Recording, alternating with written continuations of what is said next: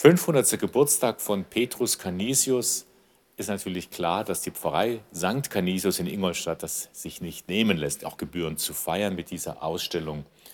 Maria Schlenker, Pfarrgemeinderatsvorsitzende, was war denn so die Idee dahinter, hier was zu gestalten? Also ich habe mir gedacht, irgendwie müssen wir versuchen, den Leuten, nicht nur den Pfarrmitgliedern, auch anderen Interessierten, den Canisius einfach mal näher bringen. Der Name ist bekannt, aber ich denke, viele wissen nicht viel mehr über den Petrus Canisius. Und wir sind ja die einzige Pfarrei St. Canisius im ganzen Bistum Eichstätt. Von dem her habe ich das als Aufgabe gesehen, dass wir jetzt das mal übernehmen. Und Sie haben dann gleich ein ganzes Team mit dabei gehabt im Hintergrund. Frau Münzhuber, Sie haben äh, vor allem die, an den Texten viel gearbeitet. Sie sind ja auch Stadtführerin, das heißt, den Petrus Canisius, den kennen Sie gut den kenne ich gut. Vielleicht nicht äh, so gut, wie ich es mir wünschen würde, aber auch mir war es ein Anliegen, im Rahmen dieser Ausstellung anderen Menschen die Möglichkeit zu geben, ihn kennenzulernen. Denn er war eine faszinierende Persönlichkeit, eine umtriebige Persönlichkeit, der in seinem Leben unglaublich viel geschafft hat. Wenn wir jetzt die Ausstellung uns anschauen, die so in neun Stationen gegliedert ist, dann starten wir eigentlich direkt bei seiner Kindheit. Genau, das ist die erste unserer neuen Stationen.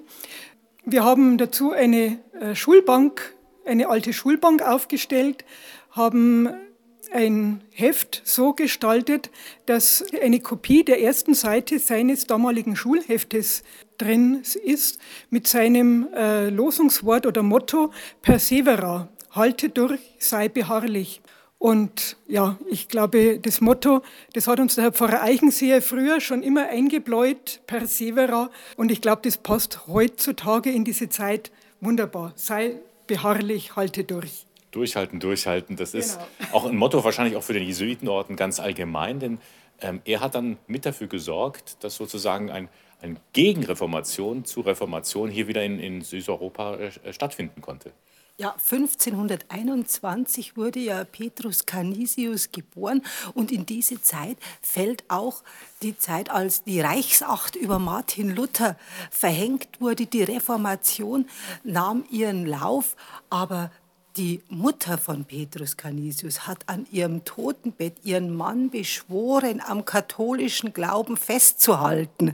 Und auch das hat Canisius sein Leben lang beherzigt. Auch dieser letzte Wunsch seiner Mutter, das hat ihn vorangetrieben.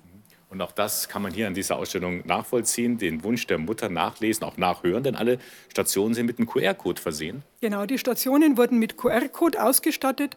Es kann jetzt jeder, der keine Lust zum Lesen hat, kann sich den QR-Code runterladen und kann sich in die Bank setzen und kann sich das Ganze erzählen lassen. Auffallend ist auch eine, eine Landkarte bei dieser Ausstellung, die zeigt, wie umtriebig äh, Petrus Canisius gewesen ist. Sie haben es nachgerechnet. 56.000 Kilometer ist er zu Fuß gelaufen. Äh, nachgerechnet habe ich es nicht. Da gibt es einschlägige Literatur, die uns das etwas erleichtert hat.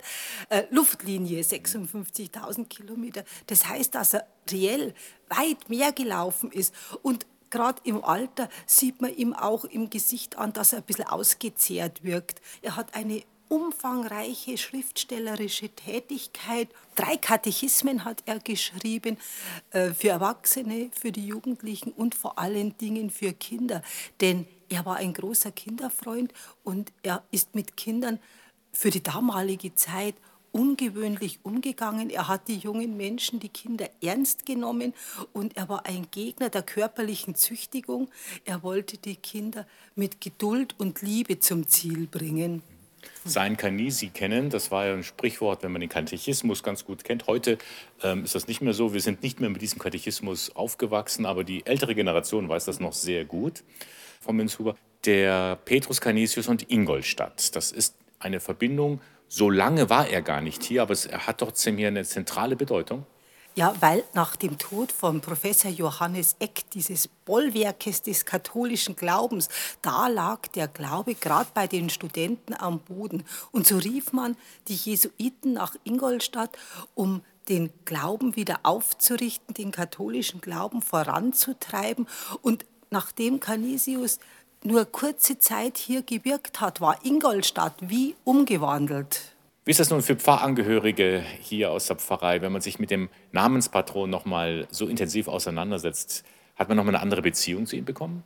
Ich muss sagen, wir haben uns jetzt wirklich wochenlang intensiv mit dem Thema beschäftigt. Wir waren jetzt eine Gruppe zu sechst und es hat jeder wirklich mit Herzblut da mitgearbeitet und seinen Beitrag geleistet. Wir haben recherchiert und geforscht und gelesen und da hat man den Canisius wirklich ganz anders kennengelernt. Was begeistert Sie so sehr an äh, Petrus Canisius? Diese Beharrlichkeit, also dieses Persevera, dieses Lebensmotto.